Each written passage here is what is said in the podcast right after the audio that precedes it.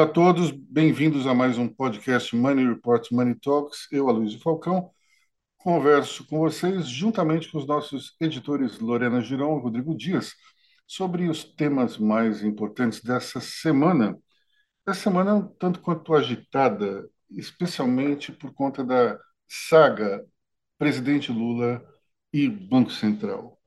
Presidente Lula absolutamente inconformado de não poder indicar o, o, presidente do Banco Central, investindo furiosamente contra os juros praticados no mercado, que são definidos, afinal de contas, pelo Banco Central, pelo presidente do Banco Central e pelos membros do Comitê de Política Monetária, o COPOM.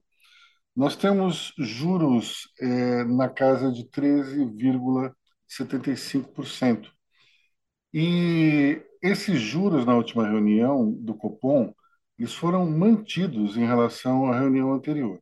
Ou seja, não houve um aumento, apesar do que disse o presidente Lula por aí, que tinha havido um aumento de juros. Não houve, ficou na mesma, eh, no mesmo patamar. Mas uma coisa que eu acho que é importante a gente lembrar é o seguinte: o juro sobe quando a inflação está em alta. O juro é um instrumento macroeconômico para segurar a inflação. Toda vez que você tem uma inflação, uma alta de preços é, de alguma maneira difícil de controlar por outros mecanismos, se lança a mão dos juros. É, como é que isso funciona na prática? Você aumenta a taxa de juros, remunera melhor o investidor e com isso você retira dinheiro do mercado, dinheiro esse que poderia ser utilizado para o consumo, para o investimento em, em algum tipo de máquina, investimento produtivo, você segura um pouco a atividade econômica para poder brecar a demanda por produtos e, portanto, reduzir a inflação. Essa é a lógica que qualquer estudante primeiro ano de economia e talvez eh, do ensino médio também consegue entender o que acontece. Porém, o presidente Lula está numa jornada demagógica e criticando a taxa de juros. Vamos retroceder ao passado? Vamos falar de janeiro de 2003, primeiro mês do presidente Lula como é, mandatário. Naquele mês de janeiro, houve uma reunião do Copom, presidida por Henrique Meirelles, que decidiu aumentar a taxa de juros de 25% a 25,5%. O que aconteceu no mês seguinte, uma vez que a inflação continuava a mostrar suas garras? O Banco Central, cujo presidente tinha sido nomeado pelo presidente Luiz Inácio Lula da Silva, aumentou novamente a taxa de juros para 26%. Portanto, só tem uma palavra para a gente definir o que Lula está fazendo: demagogia. Afinal de contas, questões macroeconômicas não podem ser definidas politicamente. Toda vez que isso acontece, não dá certo. É, qualquer tipo de interferência no mercado, no qual você tenta reverter as leis da economia através de decreto, não funciona. É, ficar batendo contra o presidente do Banco Central, Roberto Campos Neto, e, e achar que você pode baixar a taxa de juros na marra, isso não funciona. Vamos ver aí, inclusive, o que falou o senador Randolfo Rodrigues. Ele disse que estava trabalhando para que os juros caíssem para um patamar de 8% a 7% ao final do ano. Bom, baseado em quê? Ninguém sabe. E o que, que um senador pode fazer para isso? Também ninguém sabe. Enfim, o que, é que vocês acharam dessa maluquice aí? Uh, Aloysio, uh, só um detalhe nesse pé de guerra né, de, de, de Lula e, e, Roberto Campos Neto. O próprio Campos Neto ele já afirmou que o mandato dele termina em 2024 e ele não tem interesse na continuidade. É, isso seria literalmente enfiar goela abaixo, né? Um, um, uma, uma, crise, tendo em vista que o, o primeiro ano já, já então, carnaval, o ano já vai acabar, 2024 seria mais, não seria mais estratégico pensar, é, traçar um plano né, de monetário com um novo presidente do BC indicado é, em 2024? Eu acho que sim, mas tem, tem um detalhe interessante que é, é, é, o outro lado da moeda da independência do Banco Central. Quando se falou lá atrás sobre autonomia do BC e especialmente se é, vendia as maravilhas de ter um Banco Central independente, acho que as pessoas acreditavam que essa independência do Banco Central, como que por mágica, ela, ela seria sempre protagonizada por um, por um, digamos, um comandante que tivesse a cabeça no lugar, ou que fosse é, ortodoxo. Só que, ao final do mandato de Roberto Campos Neto, nós teremos um presidente do Banco Central nomeado pelo PT. E aí a grande dúvida é: será que vem aí um nome heterodoxo? Será que nós teremos um desenvolvimentista? Esse é o ponto, que tem sempre os dois lados da moeda. Até hoje nós tivemos alguém ortodoxo, liberal e atento às leis eh, da economia. Mas pode ser que você tenha, um, sei lá, um Guido Mantega da vida. Como é que vai ser? Se você tiver um sujeito que não se importar tanto com uma política monetária apertada no caso de inflação, pode ser um problema muito sério. É, há É, a possibilidade das pessoas ser impedida pelo Congresso? Existe, isso está previsto na lei, que deu autonomia ao Banco Central. Mas até isso acontecer, um estrago grande pode ser feito né, na macroeconomia brasileira. Lorena, É, então, voltando a essa, esse tópico da autonomia do Banco Central, né? O Lula sempre achou que, que essa autonomia é uma grande pedra no sapato, né? Porque o Lula, obviamente, gosta de ter o controle, o controle do Estado, o que não combina com a independência da instituição. Mas ele diz que é uma grande bobagem, e o problema é que para acabar com essa autonomia ele vai precisar do Congresso, né? E uma base forte lá. E ele está bem longe disso. Então, assim, é, nesse, nesse cenário complicado do Lula, ele ainda insiste em puxar a briga. É uma queda de braço que parece que está jogando mais ele é, tá, tá fazendo pior para ele do que para qualquer pro Banco Central para o Campos Neto, porque a, o mercado tá nervoso, o mercado tá menos confiante na economia e isso tá, isso pode atrapalhar o governo de várias formas, né? O ânimo dos investidores, o, as decisões do Banco Central para equilibrar a meta da inflação. Só que ele tá nesse jogo e ainda dando um holofote pro Campos Neto, né? E ao mesmo tempo que eu acho, eu acho engraçado como que o Lula tá sendo é, bad cop good cop, né? Eles falam nos filmes, ele tá sendo o malvado lá que tá pressionando e o Haddad tá sendo o good cop que tá tentando acalmar os ânimos. Então, assim, para mim parece que é uma tá sendo uma pressão do Lula para forçar o Campos Neto até essa negociação com o Haddad, né? É, é assim, é, eu, eu vejo isso como uma morde-a-sopra bem complicado para movimentar a economia. É um jogo perigoso, né? Rodrigo, você queria falar alguma coisa? Eu vi que você é, deu, eu, deu um eu, sorrisinho eu acho irônico aí. interessante, eu acho, acho interessante, Aloysio, porque assim, nessa semana a gente teve dois dias em que as negociações da B3 elas, elas não chegaram a cair por intervenção do ministro Alexandre Padilha, que apaziguou a- os atritos do, do, do presidente Lula, considerando que a própria, a própria base petista ela é rachada em relação à autonomia do Banco Central. Então, então, assim, é uma situação, é uma situação na qual não existe uma, o próprio, o a própria base do Lula está rachada e a gente não, não, não sabe qual, qual vai ser esse compasso agora. Assim, o, o Alexandre, o Alexandre Padilha, o Alexandre Padilha, ele foi o apaziguador, o Haddad, nessa semana, ele se, ele se escondeu, se a gente pode dizer isso. E a gente tem uma, uma pauta, né, que Haddad e Simone Tebet para para discutir algumas as próximas deliberações em relação a, a essa, ao gerenciamento dessa crise, né, com o Banco Central. Olha, eu acho interessante a gente pensar que eh, Fernando Haddad, que foi tão criticado pela Faria Lima, quando foi nomeado ministro da Fazenda, agora é uma espécie de redentor dos preceitos básicos da economia.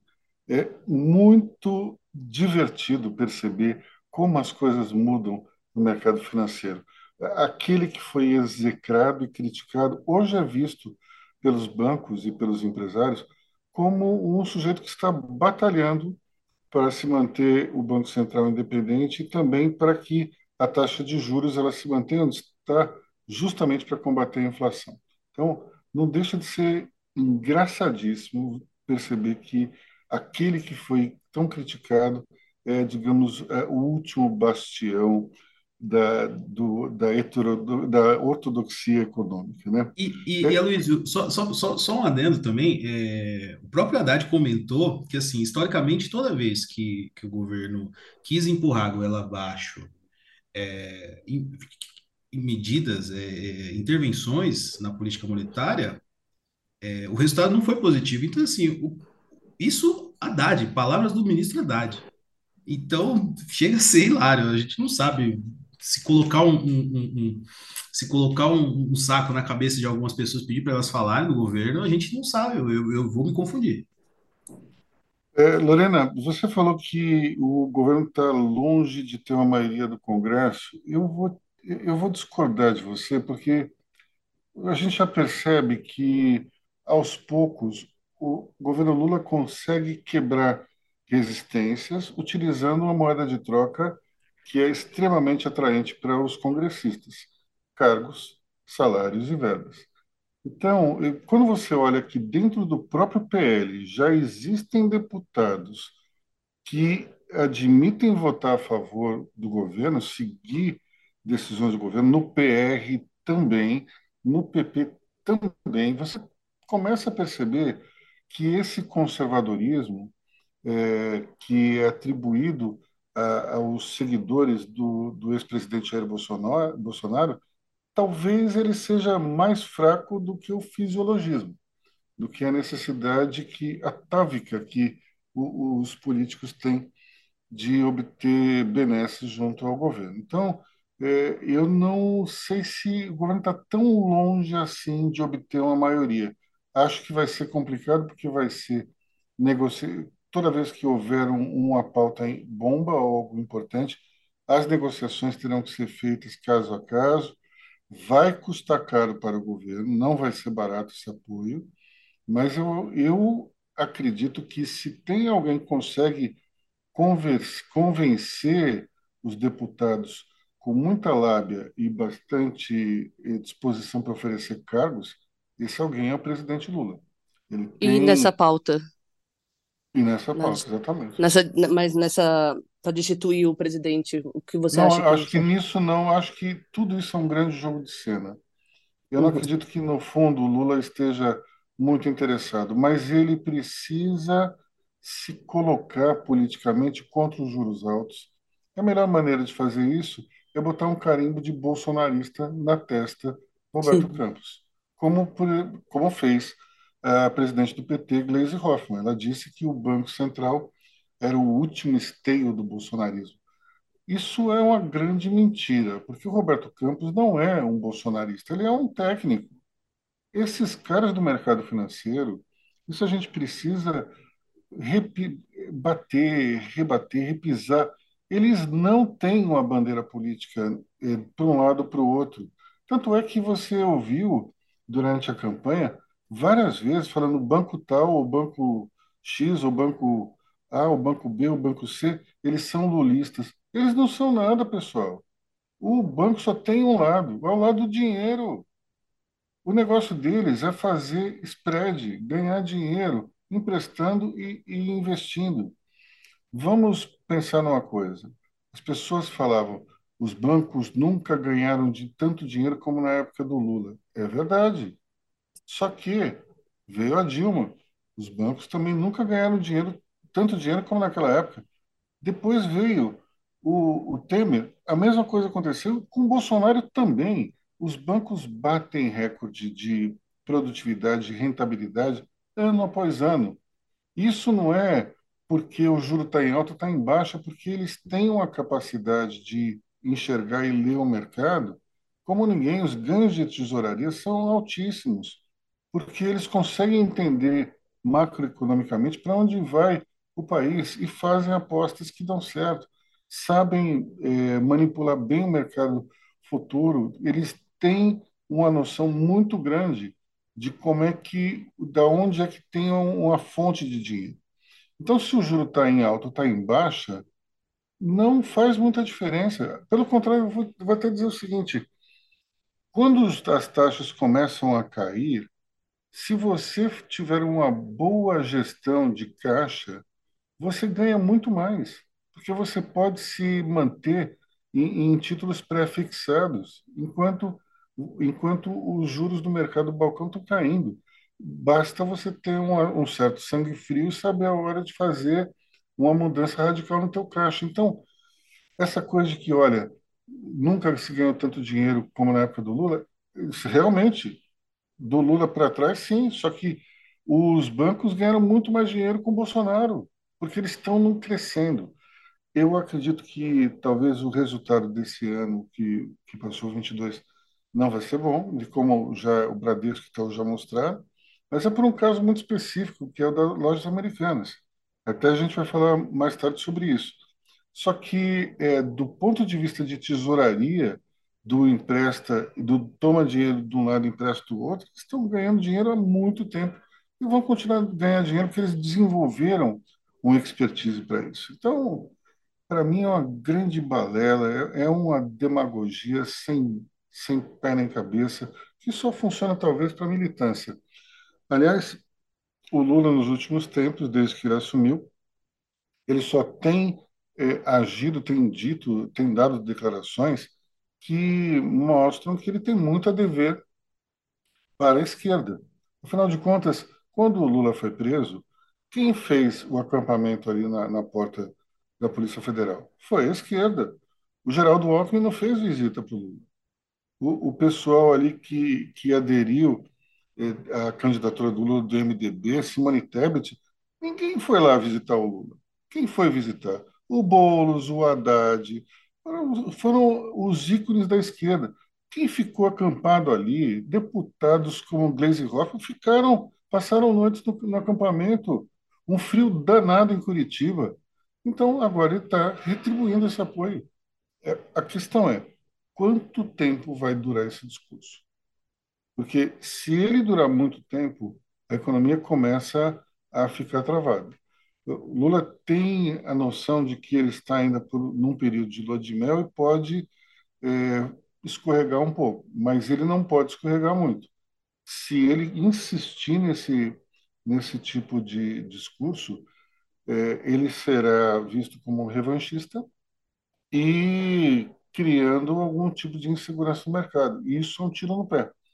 É, tudo que a gente não precisa agora é que o governo Lula 3 fique com a cara de Dilma 3, né? É, já que a gente falou em Americanas, vamos falar do, dos, do, dos novos dos novos capítulos envolvendo a fraude na Americanas. Nós tivemos hoje uma matéria muito interessante no Estadão que diz o seguinte: relatos de empresários e documentos ênfase no documentos, tá? Mostram que, entre os três maiores acionistas, Carlos Alberto Sicupira era o mais presente no dia a dia e tinha papel ativo na gestão. A manchete do Estadão, é uma manchete, uma das manchetes da primeira página é Sicupira dava ordens até no dia a dia da Americanas, dizem subordinados. Isso mostra que dificilmente essa fraude, essa fraude não seria do conhecimento do acionista Beto Sicupira. Acho que é extremamente improvável que um acionista presente no dia a dia não soubesse do que estava acontecendo. É, nós temos uma situação na Americanas que ela precisa ser muito bem apurada, porque isso envolve a credibilidade do mercado acionário brasileiro. Essa, esse era um papel muito negociado no país. Era uma das blue chips lá atrás.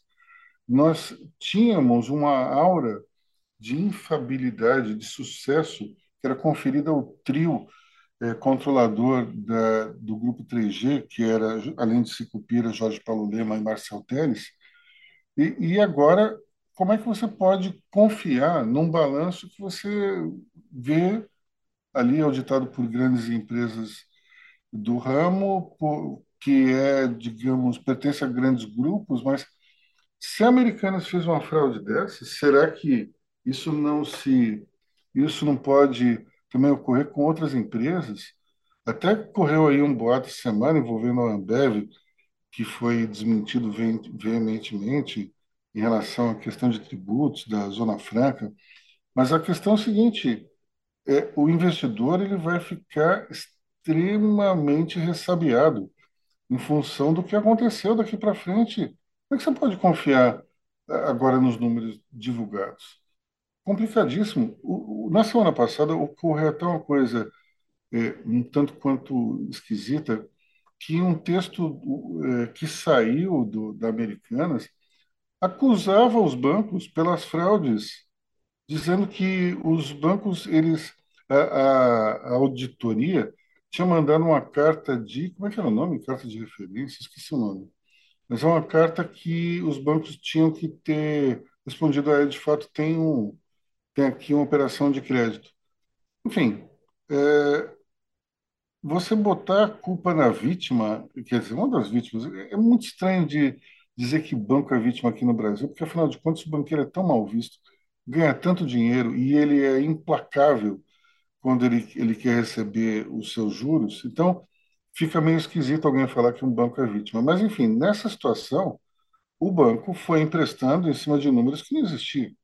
E, não existiam. e daí, o, o autor da, da fraude dizer que a culpa é de quem engoliu a fraude, isso é um negócio completamente doido.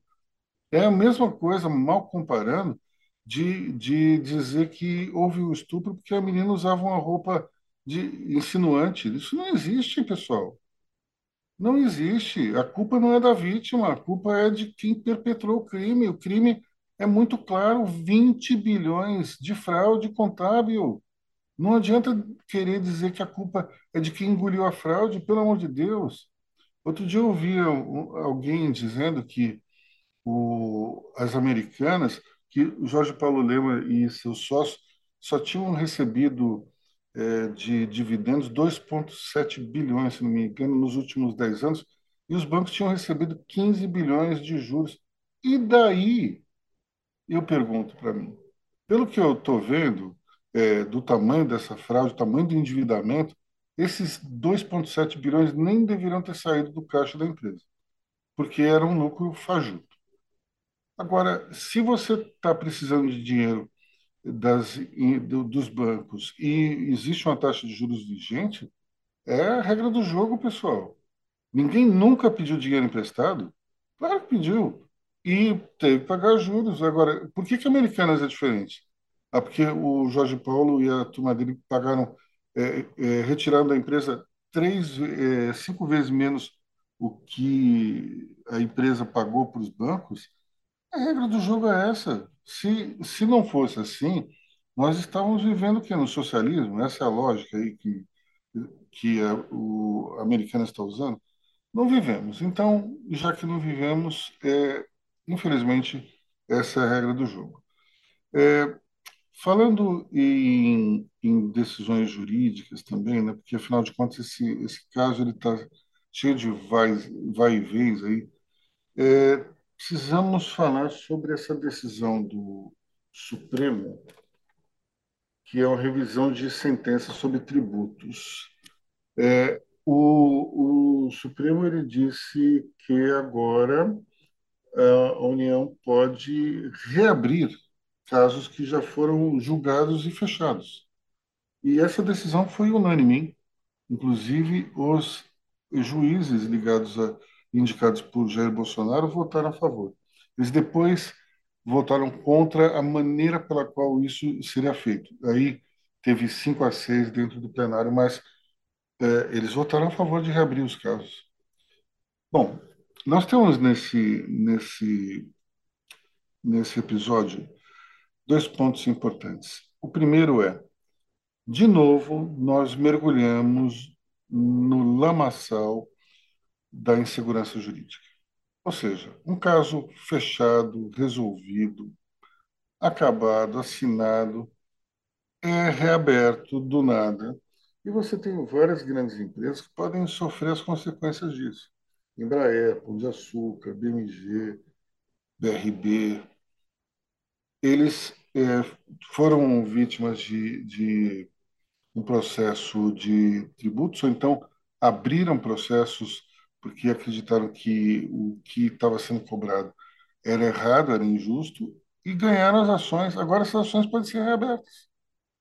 Mas como é que a gente pode viver num país no qual nós temos um, um processo que foi fechado, encerrado? Agora o STF diz: não, não vale nada, podemos reabrir. Eu fico absolutamente perplexo com esse tipo de atitude. São juízes é, que têm que zelar pela Constituição, pela estabilidade jurídica. Eles colocam fogo na fogueira, despejam litros de querosene em cima do fogo. Como é que pode uma coisa dessas? Não pode. Nós estamos vivendo numa situação em que o Brasil concorre com vários países pelo dinheiro dos investidores. Por gente que, que pode vir para cá ou para outro país para criar uma fábrica, gerar empregos. Esses investidores vão vir para o Brasil de, quando olham para uma coisa dessa? Não vão, não vão. E aí eu acho que falta um outro elemento para os ministros do Supremo, uma espécie de patriotismo empresarial. Eles não têm. Eles querem que as empresas se danem. Eles querem que o empresário é, arrume um jeito, sei lá, diferente de ganhar dinheiro, que não é pela atividade dele. Pessoal, vamos lá. Você tem uma empresa, você ganhou um processo contra a União, você pagou o, o, o que achava que era justo, o que algum juiz achou que era justo. Não vale nada. A União pode recorrer e ela pode cobrar de você o que ela acha que é justo. Isso está errado. Isso é um absurdo. Isso é um absurdo, assim, completamente fora de proporções. E quando você pensa que isso foi aprovado por unanimidade, isso é inacreditável. Eu não consigo entender a lógica desses juízes. Eles não param para pensar, peraí, vamos ali imaginar tecnicamente, talvez tenha um jeito realmente de, de achar que isso é verdade. Não sei qual é a justificativa que pode é, suportar reabrir um caso que já está fechado. Então, tudo bem, vamos lá. Vamos pensar que haja uma tese que faça sentido por conta pra, por detrás disso. Aí ninguém parou para pensar, pô, mas qual é o efeito que isso tem nas empresas brasileiras? O que isso pode causar em relação aos investidores? Ninguém para para pensar nisso. Ninguém para para pensar no que é melhor para o país. Ah, vamos tomar uma decisão técnica. Será? Eu já vi inúmeros casos, especialmente na questão de tributos. Eu duvido, mas duvido, eu duvido que os juízes tenham uma noção é, mínima, básica, de como é que se é a, a jurisdição tributária aqui no Brasil. Duvido, duvido. Esses juízes não têm a menor noção. Eles não sabem nem fazer um, uma declaração de imposto de renda. Então, eu duvido que eles tenham uma noção do que, como é que esse tipo de coisa afeta um empresário. Portanto, ridículo, absolutamente ridículo. A gente não pode mais ter esse tipo de coisa aqui no Brasil. Eu defendo a instituição, o STF, não sou daqueles malucos que acham que tem que fechar, mas, pelo amor de Deus, como é que pode uma coisa dessa? Como é que se joga contra as empresas e contra o Brasil. Não consigo entender. Falando então jogar Luiz, contra o só, Brasil. só, Fala, só queria dar um adendo. É, o Supremo ele argumentou, um dos argumentos do Supremo é que no caso do IPI, por exemplo, né, as montadoras é, esse essa isenção de, de imposto, em alguns casos, poderiam é, é, gerou gerou uma uma lealdade com, eh, poderia ter gerado uma lealdade concorrencial, né? Eh, no caso as companhias de um mesmo setor, no caso, eles poderiam estar concorrendo de, de uma forma desleal. Ora, será que as montadoras, é, são poucas montadoras, né, no, no, no Brasil, e não existe, é, é, é não tem, você consegue enxergar é, deslealdade, é, é, é, uma falta de concorrência no caso de, de IPI, porque assim, é, o rombo seria bilionário para companhias que de um setor que não vem, que ano após ano vem, vem tem, tem os seus índices é, caindo de produção, de faturamento. Olha, eu acho o seguinte, se, se faz tanto sentido assim essa questão de IPI, por que não, então, restringir ao IPI? Por que deixar totalmente aberto? E vamos lá, os principais, na lista dos principais afetados, tem Pão de Açúcar, BMG, esse pessoal não paga nenhum tostão de IPI. Então, é, é tal história, eles atiraram no que viram, acertaram no que não viram, mas é como se eles tivessem mirado numa formiga e acertado um elefante. Não tem como uma coisa dessa funcionar. Bom, é, vamos, já que a gente está falando dessas mazelas brasileiras, qual dos garimpeiros e dos índios Yanomami, fala aí para a gente, Rodrigo Lori, quem acompanha esse assunto mais de perto. É, a última atualização é que o governo ele autorizou, né, a saída desses dos garimpeiros ilegais. É, houveram muitas críticas, né?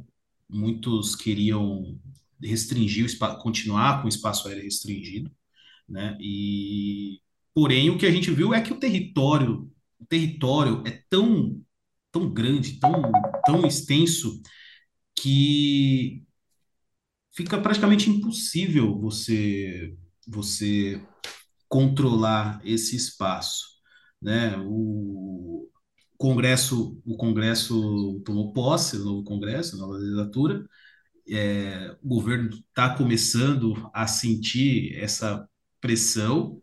O ministro Flávio Dino tem, tem insistido bastante. Falar a verdade, o governo Lula tem insistido muito em, em, em bater nessa tecla, em dar assistência é, ao, aos povos Yanomami.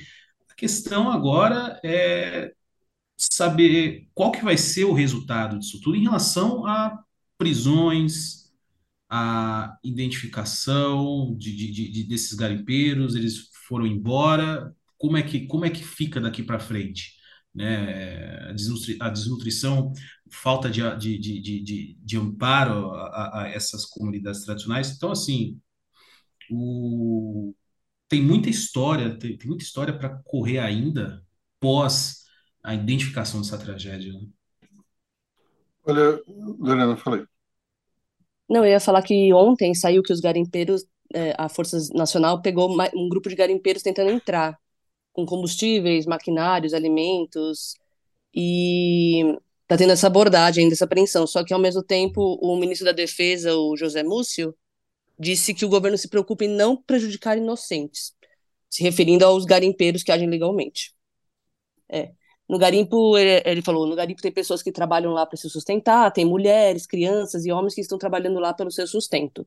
E aí perguntaram para ele se ele acredita na inocência dos invasores, e ele falou que não pode julgar. Essas foram as últimas atualizações que eu tive do, dessa questão. Só que é, é são os garimpeiros tentando retornar, os especialistas mostrando preocupação com os que estão fugindo da região e analisando as próximas invasões, que com certeza vai ter, porque o que o o que disseram é que eles, na verdade, podem pegar outras terras que são que dá para fazer é, a sua, a sua, o seu trabalho, mas eles estão é, focando em voltar na, na, nessas terras protegidas. Olha, eu, eu acredito no seguinte: é, não dá para você dizer que todos que estão ali legalmente são, são realmente culpados. Você tem pessoas que estão ali que estão acompanhando com famílias, você tem pessoas que trabalham como empregados de, de, de pequenas empresas de garimpo. Então, não dá para você dizer, olha, todos que estão ali são bandidos. Não, acredito que, nesse ponto, o ministro tenha, tenha uma certa razão. Mas, é, o grande problema que a gente vê nessa região é fruto da- do liberou geral que ocorreu no governo Bolsonaro. Você tem uma situação na qual era, alguns grupos foram beneficiados por uma vista grossa enorme e os garimpeiros, eh, sem dúvida alguma, foram, foram um desses grupos aí. Agora, eu não sou necessariamente eh, a favor da proibição de, de extração mineral nas terras dos indígenas. Vou dizer por quê. No século XIX, os Estados Unidos viviam uma crise econômica muito grande. Ele estava vivendo uma expansão monetária gigantesca depois da, da Guerra de Secessão. Mas houve um momento em que se criou uma, teve uma crise de liquidez. O presidente Grant, ele havia negociado com os índios ah, o apoio deles eh, contra o Sul, e um dos pontos negociados foi que não haveria garimpo ou exploração mineral nas terras indígenas. Ocorre que, num determinado local, se descobriu a maior jazida de ouro dos Estados Unidos, e era exatamente numa terra indígena. Então, o, o presidente ele tem que tomar a decisão. Eu vou romper o acordo ou não vou romper o acordo? Ele decidiu romper o acordo e os indígenas, evidentemente, se rebelaram. Ele mandou, então, o general Custer para ser um dos três flancos de, de ataque a essa reserva. O general, inebriado pela vaidade, fez uma avaliação ruim, achando que eh, havia poucos índios na região, resolveu atacar sozinho, sem esperar pelas outras duas eh, legiões. O que aconteceu foi um massacre, o general Custer foi morto, e até hoje é um exemplo de, de mal eh, militar em, em campo de batalha. Mas se mais tarde, com a ajuda de Buffalo Bill, o exército americano tomou conta da região e acabou tirando os índios de lá, explorando o ouro e salvando a economia americana. O que, que o Buffalo Bill fez? Ele dizimou os búfalos da região e os índios ficaram sem ter o que comer. Então, é, quem for ao Google e botar e pesquisar é, caveiras de búfalos, vai ver assim, montanhas gigantescas de ossos de búfalo que foram dizimados nessa região. E acabaram meio que por é, colocar a raça, não era exatamente um búfalo como os que a gente vê aqui, mas aquele bisão. Colocaram a raça em, em risco de extinção, imagino que hoje não tenha mais é, um, aquelas manadas para a gente poder, é, digamos, admirar. Mas eu acredito no seguinte: se não fosse esse ouro, a economia americana não teria conseguido se recuperar e dado o grande salto que deu, é, se transformando numa superpotência. Então, acredito que isso pode ser feito de uma maneira pacífica, pode ser feito é, com controles e respeitando os índios. Eu não acredito que, em nome de uma, nome de uma reserva, a gente possa dispor de riquezas que são importantes para o país. Mas é óbvio que isso tem que ser feito com respeito às tribos e a gente não pode, em algum momento, inclusive, criar situações na qual você tem uma insegurança alimentar enorme naquele lugar. Vamos supor que houvesse uma regra para se para se explorar um, o ouro naquele naquela região. Com isso, os índios seriam extremamente beneficiados, não estariam passando fome, como como a gente viu em fotos absolutamente chocantes é, do local. Bom, o é, que mais que a gente tem aqui para falar? Nós temos, é, devemos ter falado, né, logo depois Americanas, mas não falamos, um ícone aí da, da, da, de São Paulo, Livraria Cultura, teve a sua falência decretada. Acho que, de uma certa maneira, isso venha a mostrar que o papel está em extinção. Afinal de contas, as grandes livrarias todas estão sofrendo dificuldades. É, um ponto interessante a respeito da derrocada da cultura é que quando o consumo de livros começou a, a cair, a cultura fez uma aposta arriscada e expandiu as suas lojas. Então, as suas lojas ficaram gigantes e se transformaram em uma espécie de centro de entretenimento. Tinha auditório, vendia-se outras coisas, eh, mas o modelo não deu certo. Acho que até por conta do, do, do da baixa rentabilidade que um, um livro proporciona, é, comparado com o tamanho que os imóveis eh, ficaram. Assim, tem como você pagar um aluguel tão alto e remunerar o acionista. Diga, Lorena. Primeiro, eu queria dizer que, assim, eu vivi minha infância inteira na Livraria Cultura, então é, é, é muito triste ver o fim dela. Ela, ela, inclusive, era um lugar de entretenimento meu mesmo. Eu ia no teatrinho, ia nas outras coisas. Mas, assim, primeiro, sim, é, esses serviços vão acabar. Essas lojas já, já aconteceu com a Saraiva, né? É, as pessoas estão vendo menos papel. E quem gosta vai na Amazon e compra mais barato. Porque, por exemplo, a Livraria Cultura tinha tinha um frete extremamente caro, que eu lembro que eu comprava pelo site. E assim eu falava, por que que eu vou comprar ali se eu vou, se eu posso pegar aqui na internet mais fácil? Então, e além de tudo, teve a questão bem forte das denúncias de assédio moral dos funcionários na Livraria Cultura, né?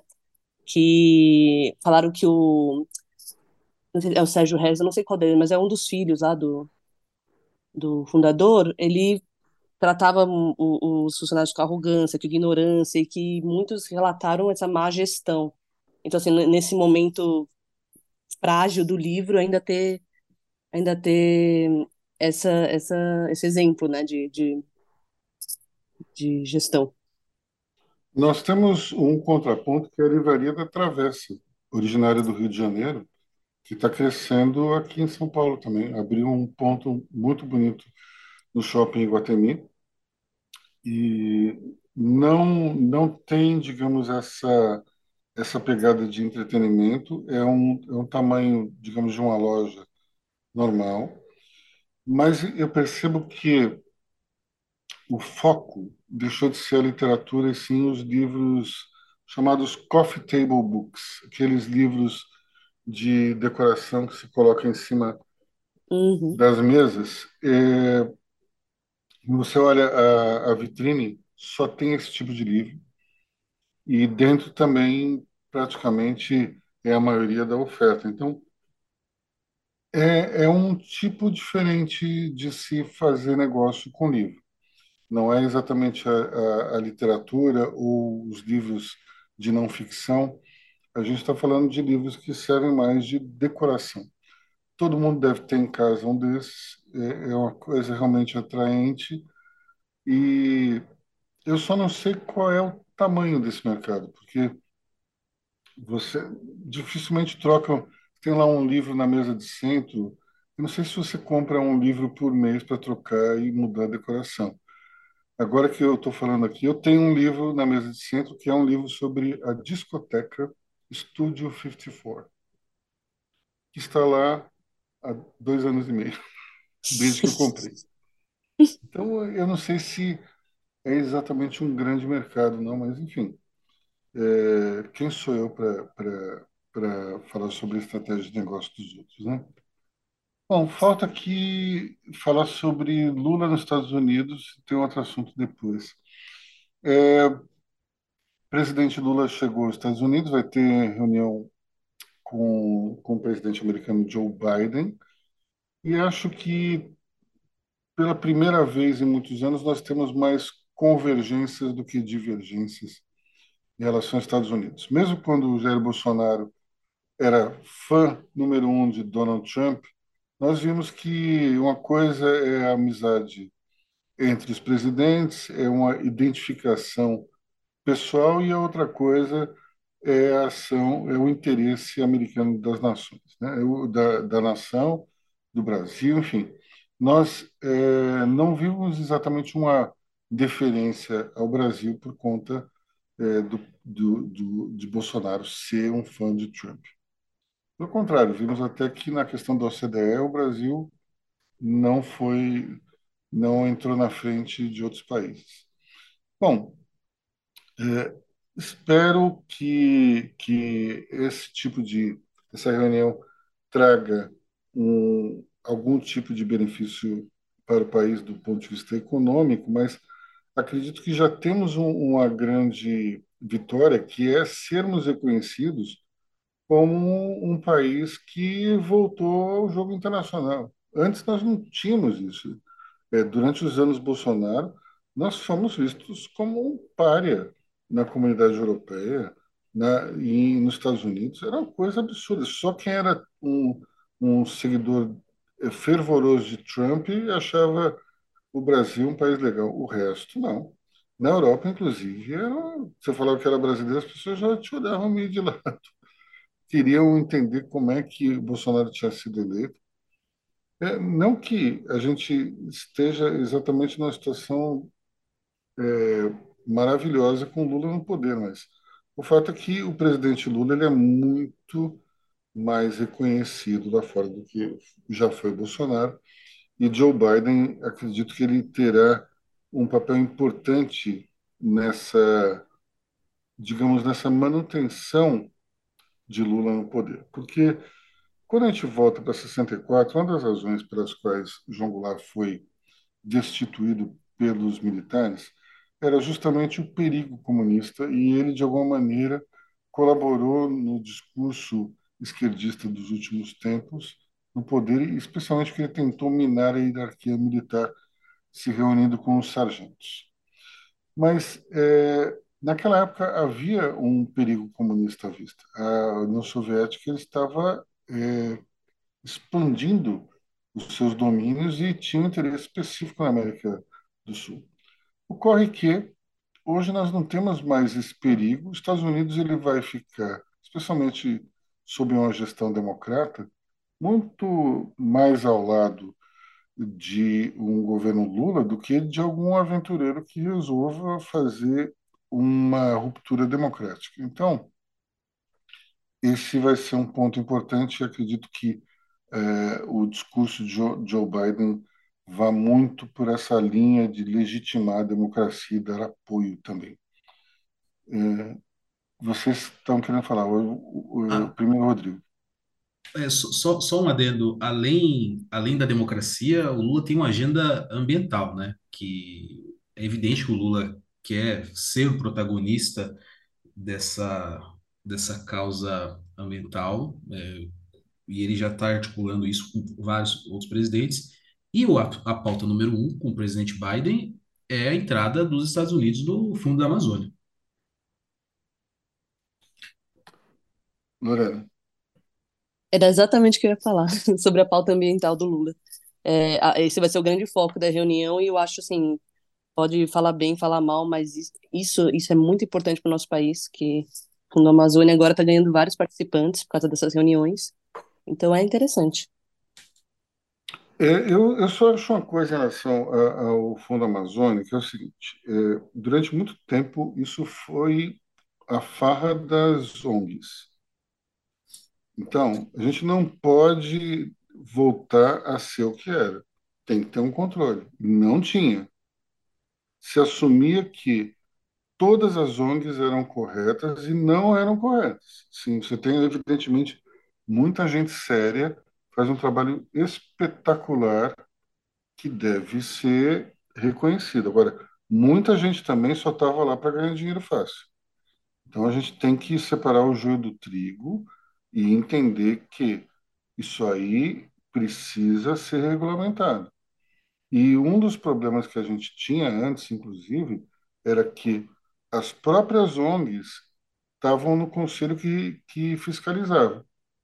Isso causava problemas, porque se fazia vista grossa através de um espírito de corpo para todas as ONGs que estavam atuando com recursos externos. Então, acho importante que nós tenhamos de novo esse dinheiro.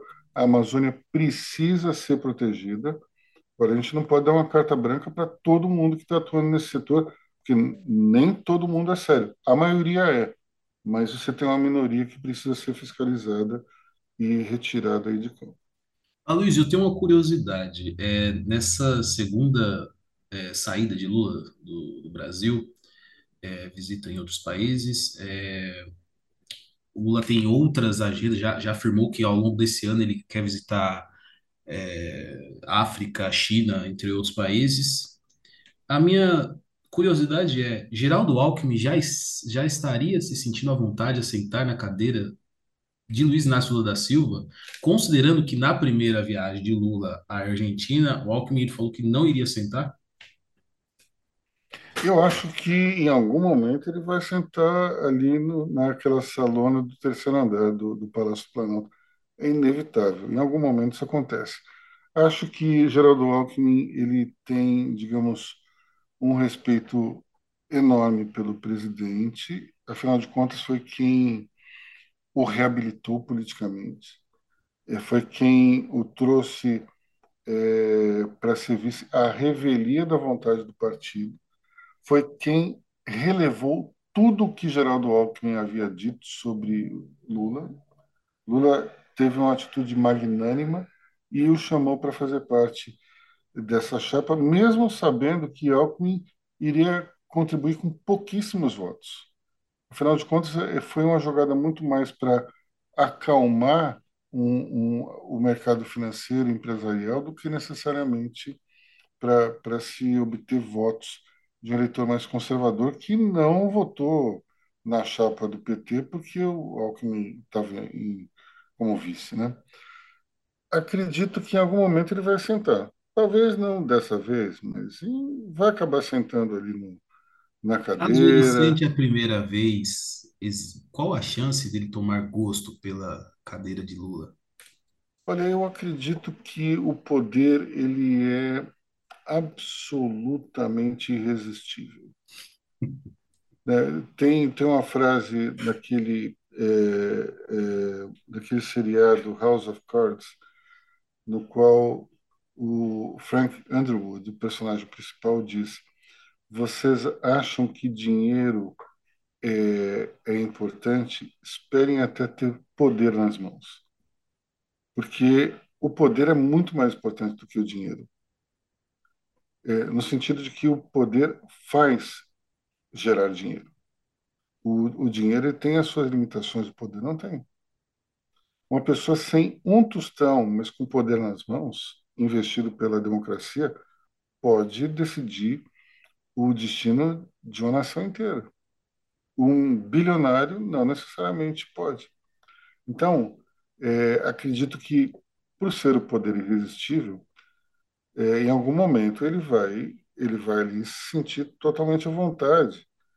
Mas eu não vejo o Alckmin como um Michel Temer da vida, que ficou tão interessado no poder que, de uma certa forma, passou a agir para que ele ocupasse aquela cadeira. Acho que Alckmin é muito mais um. Ele, claro, se cair no colo dele, não vai achar ruim, mas eu vejo muito mais como uma pessoa olhando para a próxima eleição, que aí depende muito mais de Lula do que, do que dele próprio. Lula, como Bolsonaro, Bolsonaro, vamos lembrar que Bolsonaro disse que, que era contra a reeleição e que não concorreria à reeleição durante a campanha. No primeiro mês, melhor, no segundo mês, ele já estava falando em reeleição. Então, é, o Lula deixou muito claro que era o, uni- o último mandato dele e recentemente falou que poderia considerar a reeleição se tivesse saúde, se tivesse uma série de fatores, enfim. Se o presidente que disse que não iria concorrer à reeleição disse que iria, porque o vice não pode se sentir animado a concorrer? Tudo pode acontecer. Em política é assim. Agora, eu não vejo Alckmin como um conspirador contra Lula. Acho que ele, na sua carreira, foi traído, sabe o gosto amargo que uma traição tem. Não acredito que ele faria isso com, com o Lula, que foi a pessoa que o trouxe de volta para o jogo. Bom, temos mais um assunto aí que é o governador Tarcísio de Freitas, uma proposta bastante ousada. Diga aí, Rodrigo. É, falando em poder, né? O governador de São Paulo, Tarcísio de Freitas, ele quer transferir a sede do poder estadual paulista para a região da Cracolândia. É, isso aí divide essa, essa, esse projeto dele divide opiniões, né? É, o, falar a verdade, essa mudança seria feita através da iniciativa privada, segundo o próprio Tarcísio, através de uma PPP. A ideia dele seria é, levar todas as secretarias do governo que não estão é, so, é, somente no Palácio dos Bandeirantes, lá no bairro do Morumbi, em São Paulo, mas praticamente todas as, as, as secretarias e até algumas autarquias é, que ocupam é, prédios é, em outras regiões para literalmente tomar a Cracolândia dos usuários de droga. É, a gente está falando aí de mais ou menos 18 mil, 20 mil funcionários, servidores públicos, que iriam fazer, iriam compor ali um polo, um polo do, do governo, do Estado, um projeto arrojado, nada, não é um projeto que se, se faz da noite para o dia, coloque em execu seja executado no, da noite para o dia, é, vem enfrentado muitas resistências na própria Assembleia Legislativa, mas muitas pessoas defendem que essa é uma das frentes para combater é, é, é essa, essa, esse passivo social, digamos assim, ali na região da, do centro de São Paulo. Lorena. É, mas essa obra não seria um tanto inútil, porque os, eles vão para outro lugar, não vão? A, a, os, o pessoal da Cracolândia está sempre migrando, está sempre se expandindo, é, sempre expandindo, não, se dividindo, voltando. Eu acho estranho, tipo assim, é, é uma iniciativa bonita, vamos pensar, mas eu acho que é mais de mascarar a coisa, entendeu? Eu não sei exatamente se é para mascarar ou não. Eu, eu acredito que não é para mascarar, porque desde que estava na campanha, o, o então candidato Tarcísio, ele falava muito na, na questão social dos moradores de rua e da Cracolândia. É um tema que para ele é algo importante. É, de fato, você tem essa, essa dúvida. Para onde vão esses, esses dependentes químicos que moram ali ao relento naquela região? Podem Parque Dom Pedro, podem se dispersar. Fato é que toda vez que se mexe com a Cracolândia acontece alguma coisa imprevisível. O governador João Dória achou que iria implodir a Cracolândia como se os, os dependentes fossem evaporar, mas o fato é que eles acabaram se dispersando pelo centro e acabaram criando outra Cracolândia, né? que está mais na região da Praça Duque de Caxias, né? ali perto da antiga rodoviária. O fato é que foi e voltou. Né? A gente tem essa dúvida, mas, olha, eu vou... tem um outro aspecto que eu acho importante, que é o seguinte, que é ocupar o centro. O centro hoje ele está ao Deus dará, está tomado não somente por dependentes químicos, mas por muitos moradores de rua. É, então, eu acho importante você colocar, é, você ocupar essa, essa região e tentar revitalizá-la de alguma maneira. Né? Isso é, só se consegue com as ações sociais. Tem algumas ações para se aproveitar as propriedades do governo para se dar abrigo a pessoas que estão dormindo nas calçadas. Agora, eu lembro quando a prefeitura era no Parque Ibirapuera, coisa que vocês não devem lembrar, não, eh, talvez não tenham visto isso aí pela tenra idade de vocês, mas uh, os prédios, um, o prédio onde tem o Museu Afro-Brasileiro e um outro prédio onde tinha um, um outro, tem outro museu, eles a, a prefeitura era nesses dois prédios, ali na Marquise. E era um tempo, inclusive, que o Ibirapuera ele era aberto aos carros. Vocês conseguem imaginar isso? Ali onde tem aqui, onde tem aquele, aquela pista de asfalto, as pessoas andam ali, passava carro por ali. Eu, minha mãe me levava várias vezes com meus irmãos para brincar ali e a gente entrava de carro. Era um caminho quando você queria, por exemplo, passar ali da Quarto Centenário para a República do Líbano, em vez de você ir até o final da rua e virar à direita, você cortava o caminho pelo parque. E era assim, tinha guarda de trânsito dentro do parque. Era um negócio que eu não consigo entender muito bem por que isso durou tanto tempo. Mas, enfim, é, aí a prefeitura saiu, se não me engano, na gestão da Erundina, Luiz Erundina, foi para o Palácio das Indústrias, que fica ali no, perto do Parque Dom Pedro, e, se não me engano, a gestão da Mata Suplicy foi para esse prédio, que era um, um prédio do, grande do, do Banespa, e, e onde está agora ali do lado do viaduto do Chá. Então, é, acho que essa mudança da prefeitura para o centro foi uma boa, é, medida, porque levou um grupo grande de pessoas para lá, e acho que você já tem algumas secretarias que funcionam no centro da cidade, né? Se não me engano, da Fazenda é lá, desenvolvimento social também. Mas se você colocar o coração do governo no, no centro, acho que você cria eh, condições econômicas para desenvolver a região, e isso pode ajudar, sim, eh, principalmente entre as pessoas que não têm moradia. A questão da Cracolândia é um pouco mais complicada, porque ela envolve outros elementos, como, por exemplo, a internação contra a vontade. Isso, isso divide a população. Tem gente que é a favor, tem gente que é contra. Mas se você depender da vontade de um adicto, ele vai falar, eu preciso ir para uma instituição? Acho que não. Acho difícil. Uma pessoa que prefere morar nas ruas, viver de esmolas para comprar uma pedra de crack e talvez não tenha condições de decidir sobre o pró- próprio futuro.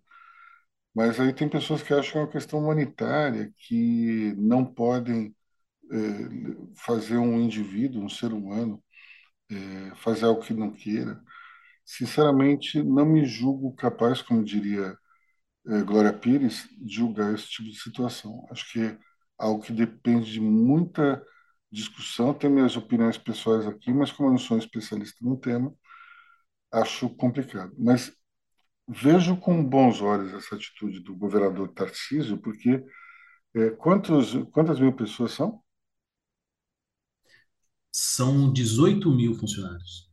18 mil funcionários eh, consumindo no centro, eh, de uma certa forma, eh, ocupando espaços que ficavam desertos. Eu gosto da ideia. Acho que ela precisa ser bem planejada. Caso contrário, você tem aí um- uma situação que pode ser um tanto quanto é, surpreendente, porque para onde vão esses caras, para onde vão esses dependentes químicos, ninguém sabe. É, então, é, a gente pode criar simplesmente eh, tira o problema de um lugar e vai para o outro, né? Vamos supor que eles em massa vão eh, migrem para uma região residencial, por exemplo. Vai ser uma, um Deus nos acuda. Então vamos aguardar um pouco, mas a princípio acho uma ideia interessante.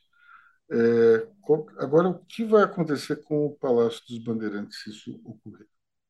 Vai ser A, a ideia seria o Palácio dos Bandeirantes ser um, virar um- uma espécie de, de museu, abrir para visitação, é, assim como Campos do Jordão. o palácio de o palácio ali do, do governador, é verdade. Olha, é, eu acho esse o, o, o Palácio dos Bandeirantes é uma coisa meio esquisita, não é exatamente muito bonito. Ele foi projetado, se não me engano, pelo por um arquiteto italiano que era foi o mesmo que fez a mansão da família Matarazzo na Paulista. Foi demolida, hoje tem um, um shopping é, e um prédio comercial em cima.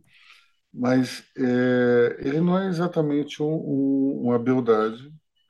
É, foi concebido, se não me engano, para ser uma faculdade dos Matarazzo, mas acabou que virou o Palácio do Governo. Quando você olha, é, quando você vê, por exemplo, até os anos 60, o Morumbi era muito pouco habitado. Você tinha é, vários é, terrenos ali em volta do, do palácio que você não tinha nada, mas o arquiteto chama Cello Piacentini. Muito bem, muito bem. Obrigado, Rodrigo.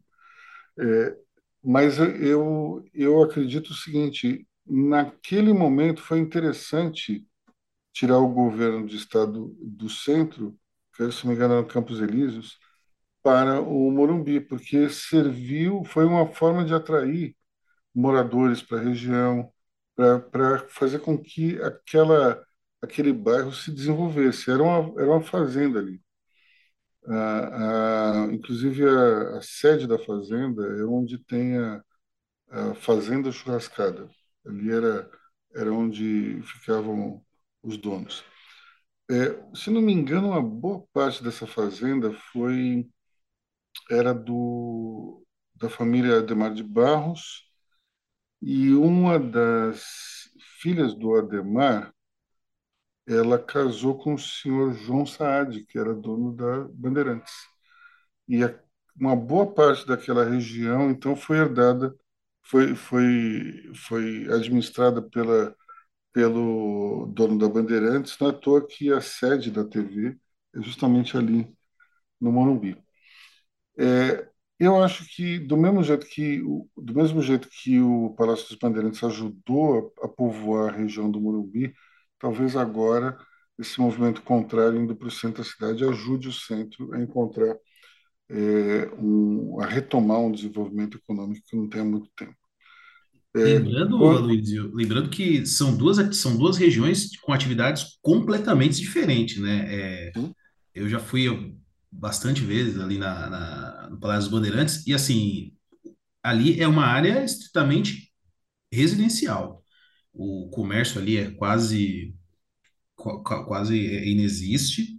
E lembrando também que o ex-governador João Dória, ele, no começo do, do, do, governo dele, ele fez uma reforma ali do Palácio dos Bandeirantes que incomoda muita gente, inclusive foi na campanha foi alvo de críticas do próprio governador, do próprio ex-governador Geraldo Alckmin. É, o Palácio dos Bandeirantes ele era todo é, muito muitas madeiras ali históricas, um material um material bruto muito rico e essa reforma que foi feita no governo Dória é, meio que envelopou muitos materiais rústicos que existiam ali no, na, nas salas históricas, sala dos pratos, dos lustres. Então, é um ponto importante a ser falado. É, realmente, eu lembro das fotos, eh, parecia mais uma edição da Casa Cor do que necessariamente um, um, um, um palácio de governo, é, que de alguma maneira tem que refletir a tradição é, dos tempos ali, afinal de contas, é, é, faz parte da história. Mas eu, eu acho também que tem um, tem um detalhe importante aí, que é o seguinte, o, o, o palácio ele ele está realmente em volta de, de um cinturão verde e de residências, mas do lado você tem o Hospital Albert Einstein e descendo um pouco mais, você eh, ali naquela rua de trás você tem já um comércio é, que é, não é exatamente naquele naquela parte mais elegante, digamos, do Morumbi, mas você tem ali mas descendo a, a, aquela avenida do Einstein, lá embaixo, você já tem um, um comércio que, que se criou é, ainda nos anos 60. Então, é, acho que pode ser uma boa ideia, sim. A gente só não pode é, deixar que, que essa boa ideia se transforme numa balbúrdia, numa confusão. Mas acredito que o governador Tarcísio ele está fazendo uma gestão de olho em algo maior. Acho que ele olha para a presidência da República, se não na próxima, na outra eleição. E para isso ele precisa ter um cartão de visitas, que é uma boa gestão. Bom, vamos ficar por aqui, pessoal. Acho que já falamos demais.